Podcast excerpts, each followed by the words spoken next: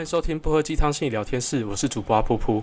那我们今天想要跟大家聊聊东西，其实这个算是回归我的老本行了，就是 Amber Heard 跟呃 Johnny Depp 的最近的一个就是世纪直 世纪直播吧，大家都在追剧这样子。那先帮大家补充一下资讯好了，就是这个其实是一个，就是大概六七年前，就是就是安博跟强尼戴普的，就是家暴案的，算是后续啦。就是那个这几年，其实安博一直都透过，就安博这几年其实都有运用，就是家暴被害者的身份去做一些公众宣传呐，然后也借此就是影响到了，就是呃强尼戴普的演艺事业。呃，这个东西其实，这个东西其实在就是这一连串的事件里面。其实他去做这样的宣传，去做这样宣扬，如果他本身是被害人的话，这当然是没有任何问题的。因为其实确实在家庭关系里面，呃，女性或者是儿童，他在就是经济社经济社会的地位上面，确实是比较容易处于弱势。这一次的诽谤案件的哦，我觉得要强调一下，这次的案件是诽谤的诉讼案件。那这个案件呢，基本上其实就就是算是有点去。argue 就是说，到底这个家暴案件到底是不是属实的？然后到底是不是呃，就是到底它真真实性是什么？还是强尼戴普蒙受了这五六年来不白之冤？然后甚至是导致甚甚至是导致他这几年可能在演艺事业上面，他陆续丢了很多的通告跟演出的机会。那我想我想要先说一个逆风的事情，这个东西目前是证实说，呃，安博他有很多的不实指控针对强尼戴普。然后同时，安博这些言论也确实是，呃，确实是就是有影响到强尼戴普的演艺事业。那这个是针对就是诽谤案件，它最本质上它所 argue 的一个东西。那至于家暴案件是不是成立这件事情，我觉得这这个东西其实很难在这个时间点再去做一个说明哦，因为其实确实就是在家暴案件里面，他可可能还是有办法收集到一些证据，像是。呃，就是就像是强尼戴普他公公开律师，就律师团公开了很多关于就是录音案件啊，双方对彼此的指控啊，然后甚至是对彼此的一些谩骂。可是这件事情就是会回到家庭暴力事件最麻烦的一个点，就是他其实很难会有机会搜证，因为能够出庭作证的人大部分都还是彼此的至亲啦，能够出作证或者他的证据力是充足，这件事情可能就有点问题。那另外就是，通常在关系好的时候，不会有人很闲着去你讲的每句话我都录音，每你你做过每件事情我都录音，这件事情其实不太可能啦。那所以就这这件事情很自然而然就会变成是公说公有理，婆说婆有理。那我就回到一件事情，就是可能我们会有一个很长期的迷思，可这件事情也确实它演绎了一部分的真实。因就是有一句话叫做“一个巴掌拍不响”，就是你可以在。某个时间点、某个时段找找到，就是某个家暴行为人或家暴相对人，就是说法不同而已，就是称呼方式不同而已。他在某些时刻，他确实做了很多对于他的申请人、他的被害人，就是一些很不恰当、很不适当，甚至是一些不法侵害的事情。那可是我们同样也可以在某个时间点看到，其实，在某些时刻，就是申请人或者是被害人也对。行为人做了很多让他们很不开心、很不自在的事情。那这个东西当然就是回到一个主观的认定，因为其实我们在很多的案件里面，包含诽谤案件在内，都还是有一块是论，就是我们个人主观感受上，我们是否有因此而感受到心生畏惧，或者是我们有没有因此而受到困扰。这个主观的判定，其实在法律上面就是这这这件事情其实超级重要的。大家可能都一直在追求一个客观的一个事实，可我们。是透过主观的感受去了解客观的事件。那事实上，我们真的想要靠近客观的事实，客观事实当然存在，可是我们只能无止境的靠近这个客观事实，我们永远不可能达到客观的那一天。那如果说就是你打我一拳这件事情是，我是觉得是痛的，我要怎么样去用客观的方式去评断这个方式痛的？每个人都在挨一拳，然后只要有三个人以上，他说是痛的才是痛的吗？那如果第四个人说我觉得不痛啊，还好啊，这个跟我爸小时候打我的力道相较之下小非常非常的多，那这样子就代表说前面这三个人是不痛的吗？那这东西就是会沦于主观的认定，就很像是呃在这个家暴案件里面，就是或许强尼戴普或者安博其中一方在某些时刻他确实有感受到感到恐惧、感到压迫，那可是这件事情其实在关系的暴力里面，它确实是会发生了，只是。你去，我们可能要去想一件事情是，为什么这个法好像很站在女性这一边？到底是因为，到底是因为女性真的很不很很脆弱，很需要有法律保障吗？还是其实一直在我们的社会其实都一直让男性相对来讲有比较多的资源，所以当我们发生类似案件的时候，我们需要先站在一个通常需要受到就是受到保护的人，通常就是资源比较缺少，或者是他是需要一些辅助的人。那还有另外一个点呢，就是对于一个法律案件的呃就。的申请这件事情，通常因为这个的这个事件的申请人是其其中一方，我们叫 A 方好。像这次诽谤案件的申请人是 Johnny Depp，那 Johnny Depp 相对来讲就会在法律上面会有比较多的，就是发声权。他就是主要去准备很完整的资料去提供给法官、提供给陪审团去认定的这件事情。那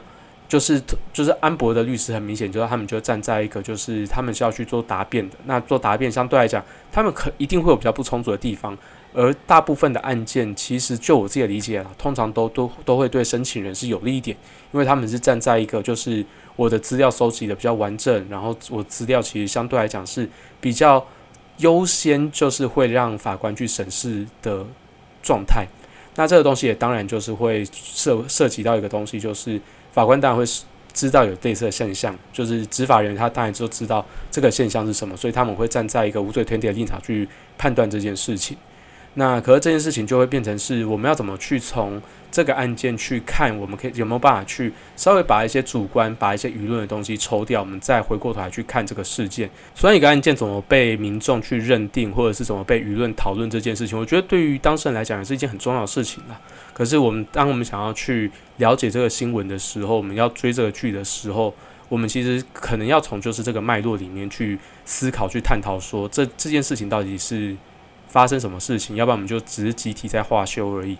那至于下一次，如果说就是安博对于这次的是案件，认为是就是他要提出抗告，或我不知道就是美国那边的专有名词是什么。可是他提出抗告的申请的时候，他相对来讲就是资料准备比较充足的那一方。那这件事情会不会整个逆转过来？这件事情就不得而知了。那我自己认为啦，就是通常就是法律的案件里面。我觉得我自己的感受，我自己陪庭陪的这就是这几次的感感受跟经验。我讲一下我自己的看法好了。我从来不会在某一次的案件里面去恭喜，就是可能原告或被告任何一方，不管我是跟哪一方去做讨论，或者跟我的当事人是就是在在谈的那个案件是哪一边的。那说句实在话，就是我会认为他们之所以会走上法院，绝大部分都会是涉及到一些他们生活中可能已经无法去。解决找到一就是就是只透过就是彼此的讨论能够找到一个很合理很适合停损的一个点，所以我觉得就算是他们已经取得可能法律上认定说哦这件事情好像帮他讨回一个公道，但是就是通常我自己认为啦，就是我这是这可能是我自己的经验，我通常会认为说在这样子的法律判决的过程里面，他其实是承受了很多的压力，很多的。就是压迫他，可能好不容易才回到一个公道，也就是所谓平衡点。这件事情到底值不值得恭喜？到底这件事情对他来讲是不是好事？还是他接下来去承担或者去面对的东西？这些事情可能会让他压力更加的巨大，更加的，就是压迫。那这件事情，我觉得会变成是，就是辛苦你了，就是接下来再继续努力。这件我觉得比较心情比较像这个，而不是说恭喜你取回了一次绝无仅有的胜利。因为其实我觉得。真的有一些事件真的走上法庭，通常我觉得最常看到的事情，并不是就是哪一方赢了，哪一方输了，而是双方都吃了一些亏，然后双方都承受了很多压力。我觉得比较多的心情应该是哦，总算从这个案件解脱了，总算不用再为这件事情讨论。当然，如果说当然就是不管是原告或被告这件事情。呃，如果说真的已经不合不符合他的利益考量到一定程度的时候，他一定会再提起上诉，一定会再提起抗告。那当然了，就是法律它还是会有它的限制，就是一旦他到了就是他可以提出抗告的一个极限的时候，那自然他终究是得停下去，要不然真真的会没完没了。可是我自己认为啦，尤其是对于家事案件的当事人，不管他延伸下去是什么伤害罪啊、诽谤啊、妨碍名誉啊之类的案件。我觉得这这么漫长的诉讼过程，不管他现在面对的案件是什么，对于当事人来讲，我我比较常看到是一个，他终于是一个很麻烦，然后很复杂的一一连串的案件的解脱。所以我自己觉得，他不算是一个，嗯，我觉得也或许我不太适合为他们讲这些话，因为这个东西有点像是我们到底要对他们说些什么的这样子的一个的的一个位置。因为其实说真的，在当事人来讲，或许有些人是真的哦，就很开心我打赢了，我要请大家吃饭之类的。可是这个东西算是我自己的经验所看到的，大部分就是当开完庭之后，大家都在想说，好，这这件麻烦事总算告一个段落了，我好像拿回我应有的角色，拿回应有的位置，我不不用再去忍受这些不白之冤。那接下来我要做些什么？接下来的旅程可能才刚要开始，它跟我们可能在股票里。里面直接写写赚百分之三百那种感觉是不太一样的。他毕竟他接下来要面对的东西就是好，如果这个关系要告告一个段落，那他会不会有后续的抗告？那或许是我们之后接下来的接触、接下来合作。假设有我们有彼此的子女要照顾的这种状况下，我们要怎么延续下去？我们要怎么样？我们彼此的工作角色要怎么样在这么关系可能不是那么好状况下，还能够持续延续下去？这个东西其实一个是一个很大的功课，所以接下来可能还会有更复杂、更麻烦的事情。那这个东西就只是一个暂时的小小的据点、小小的终点这样子。其实强尼戴普的这个案件，其实会让我想到我蛮多过去服务过的一些案家的一些经历啊，觉得就真的就是，呃，在很多时候，它就是一些关系总算告一个段落，然后在法律上面的一些争议结束了，可是最后还是回归到。因为共同生活过，共同经营过一个家庭，不管就是 Johnny Depp 那种就是非常非常非常有钱的家庭，还是我们一个月就是可能一个月就是月收入大概六七万双薪家庭里面，他在面对的这些事情，其实只要共同生活过，其实就那个责任跟关系就很难去做划分跟区分啦。孩子啊，共同财产啊之类的，就是就甚至连性这件事情，我们可能都会有很多很多对彼此彼此的投射，跟很多对于。关系上面，我们很难就是只透过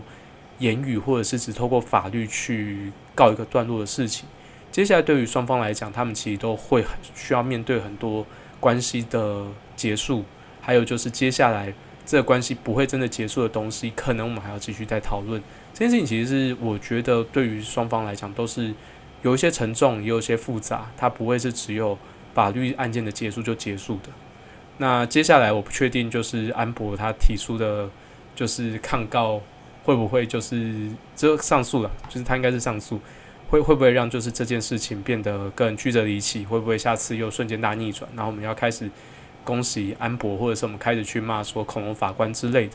可是认真讲一件事情，就是我们很难去从我我觉得不是只有我们而已，就是法官也包含在内，我们很难去真的。透过主观的感受去了解客观的资讯是什么，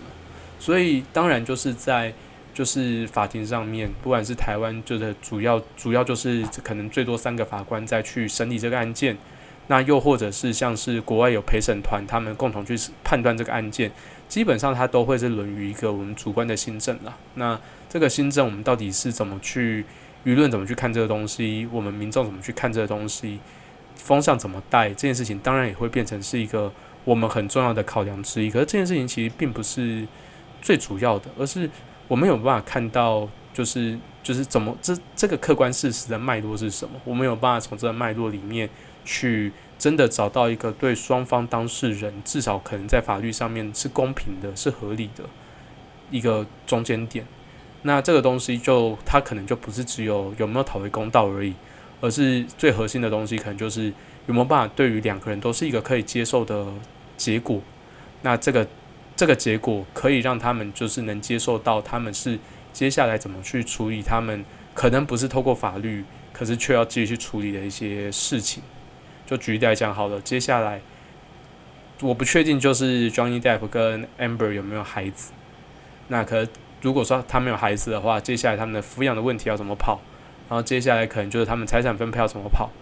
那这东西可能就会是一个很漫长漫长的岁月跟时间要去面对的。在台湾一般的，就是离婚案件至少打个半年一年是要的啦，就是可能要到如果说是连那个就是财产分配监护权的争议到全部都稳定下来，大概就真的是一年左右的时间。这其实是很漫长的时间哦。就想想看，我们跟自己的孩子就是呃不能见面，就是可能就是那种会面很不稳定啊，然后不确定监护权在就是在谁那边，然后双方可能都已经在是吵得面红耳赤，持续一年，这是一件好累的事情。对，那这个东西其实就是我没有办法从这个角度去看到，呃，Johnny 跟就是 Amber 他们的案件里面。我们有没有更多值得关心的东西，而而不是我们就只有追剧追完，然后接下来就是哦，就很像是我们看很多剧都很常沦于一个，就是我我觉得故事很感人很精彩，我觉得这东西很好吃，可是我在吃完这些东西或者是看完这些东西之后，这个东西对于我来讲，它就是一个就是白驹过隙，看完之后我就觉得说哦，我我有个感动的心情在心里面，可是它对于我接下来人生的判断或对我自己。接下来去怎么去理解这些事情是没有任何影响。当然，就是纯娱娱乐爽片当然没有问题啊。像是如果说你是看 Marvel 啊，看就是那些那些很很热血的动作片，Marvel 可能不太适合，因为 Marvel 它其实是有讨论到一些社会议题的。那如果说你是看那些就是一直喊着家庭的那些片子，硬是说你要想出什么道理，我觉得是有点过分的。可是如果说你是看的看的是一些，它就确实是在反映社会议题的一些片子。或者是他就是真的在反映社会议题的一些很真实的案例，我们却我们很精彩的看完它，可是我们却只有最后结论就只有恭喜 Johnny 顺利度过他的开庭，这是一件非常非常可惜的事情，因为我们真的没人能保证就是这些事情会发生在我们的身上，然后我们会不会也跟我们未来就是的另外一半，或者是我们现在另外一半现在过得很幸福的日子，可是我们真的不确定我们会不会关系有一天会走到那个地步。可是，如果说我们能够从这些故事里面，从这些的，就是追剧里面去了解到说，哎，接下来我们可以去怎么去看我们的关系发生什么事情，怎么说会闹到这种程度，我们关系怎么慢慢走，就是走下坡。认真讲 一件事情，Amber 跟 Johnny 当初在结婚的时候，相信他们的关系很好啊。这这可能就是他们在性上面或者在就关系上面，他们过得非常舒适，要不然他们没有必要结婚啊。大家有想过这件事情吗？可是最后为什么会沦于就是他们就是就是可能就是相就是只要相处就吵架，然后搞到对方就是需要在就是他床上去拉一泡屎去证明说自己对这件事情不满之类的。那为什么这件事情又会吵架？他就是我们真的不知道这件事情脉络是什么，我们只听得到就是双方对彼此的指控而已。而这件事情其实他一就是他一定会有一个脉络，是他们的关系如何演变到现在。就是他们就是已经彻底的不合到，他们需要透过法律去解决这些问题，然后他们要透过法律才能达成共识。过了五六年之后，有一方一直在去，还是一直持续的在去，嗯，我们讲鞭尸，不知道是不是是妾，就是一直把这件事情拿出来提，然后去作为他声量的来源。然后另外一方总算气不过了，就是对他提出诽谤的告诉。那这件事情目前看起来听起来是不会结束了，因为。就是 Amber 很明显是他还想要在对这件事情提出一些呃上诉，提出一些抗告。可这件事情，我觉得对于民众来说，真的我们真的需要去思考、去反思，或者是回高回到关系里面的，真的不是那句恭喜，或者是我们不要在就是床上拉 拉屎这件事情，或者是去做一些就是讽刺双方的梗图，这件事情没有什么必要。我觉得真正有必要的事情是我们怎么样从。这个故事里面，从这样的剧里面去找到说，我们的关系就是，如果真的走到我们无法维持的状况下的话，我们要怎么样去好好结束？还有就是我们的关系怎么在我们关系正好的时候，我们可以不用真的有一天要走到那个地步？我觉得这件事情才值得探探讨的。大家是真真的还有关心过，就是 Johnny 跟 Amber 他们当初在关系正好的时候，然后打得很火热的时候。他们就是最开心的那段时间，大家其实都，我猜大家都没有印象了吧？对我对这件事情也没有印象。说句实在话，可是如果他们没有这段那段时间的话，就是 John 也不会去帮 Amber 争取这这么多的合约。那是他在他们关系好的时候，他们自然而然也不会走上结婚啊，然后甚至是就是各式各样性爱啊，或者是各式各样亲亲很多很多亲密的举动。他们这件事情如果关系不够好的那个时候。不是在那个时候，基本上这些事情不会发生。那他们是什么原因让他们的关系越来越不好？那 Amber 是不是真的像是就是电电视电视所呈现的，就是她就是一个那么疯的一个女性角色，还是她是被创造出来、被塑造出来的？其实如果说真的是回到舆论战里面的话，就是或者是我们就在法庭上面的攻防来讲，我们一定会听到双方对彼此最不堪、最就是最不堪入耳、最对对方最伤的一段话，对双方都是啊，不不管是 Johnny 对 Amber 还是 Amber 对 Johnny，那这件事情其实就会是一个常态，因为我们没必要去法庭讲好话，我们就是好话是在法庭以外的地方讲的，我们要去跟对方修复关系，绝对不会在法庭里面修复关系啊。就是法庭也不具有这个功能。那最后我想要跟大家聊聊的一个点，会是在这个案件之后啊，我们要怎么去看待就是家暴的行为人跟被害人这件事情？其实这个案件其实对于我们来讲，就是其实有一个很有趣的观点是，呃，大家总算意识到的，就是家暴的，就是被害人可能会是男性啦。就是这件事情，我不知道普遍大家对于这件事情的想象是什么。可是，就是家暴案件这件事情，大概以台湾来讲，大概是十一 percent 到十二 percent 的申请，就是申请人是男性。那当然，他们就是就很像是我们刚刚讲的，就是很多的家暴案件，它本来就是在某个时间点下，双方都可能对彼此有一些很不恰当的行为，这件事情是有可能发生的。那可是就这件事情，就是。呃，双方就是到底有谁拥有比较多的资源，或者谁是实际上在这件事情上面是有感受到那种很受伤，然后到最后决定要提出，就是提提出就是就是司法诉讼这件事情。不过家暴案件不算是诉讼案件啊，就是提出家暴就是家暴保护令的申请这件事情。那其实我们在我我不知道其他国家怎么样，可是在我们的文化里面，其实当我们跟一个一个人吵架吵到不可开交，我们需要去。找救兵的时候，大部分就是我们已经认怂了、已经认输的状态。然后在这种状况下，其实生理男性其实是很难去，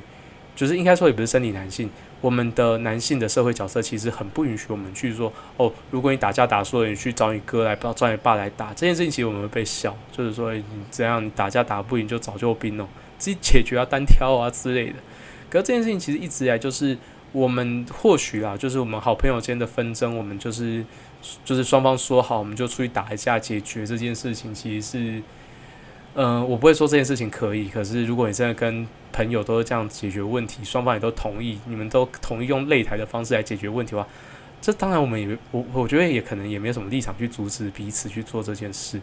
可是毕竟现在是个文明的社会，我在想，就是随着。我们的年事越来越增加，我们透过拳头解决问题的几率应该越来越低。理论上啊，我真的不知道，就是我这个同温层以外的人到底就是在经历什么样的生活。那可是就是认真讲一件事情，就是需要透过第三方来去做这样子的评断。应该说，就是不管你是去找救兵也好，或者找一个就是仲裁者也好，或者是你就纯粹只是你需要去求助，你需要有人来帮忙，这样的示弱从来也都不是。一个需要承受这么多蒙羞的事情，那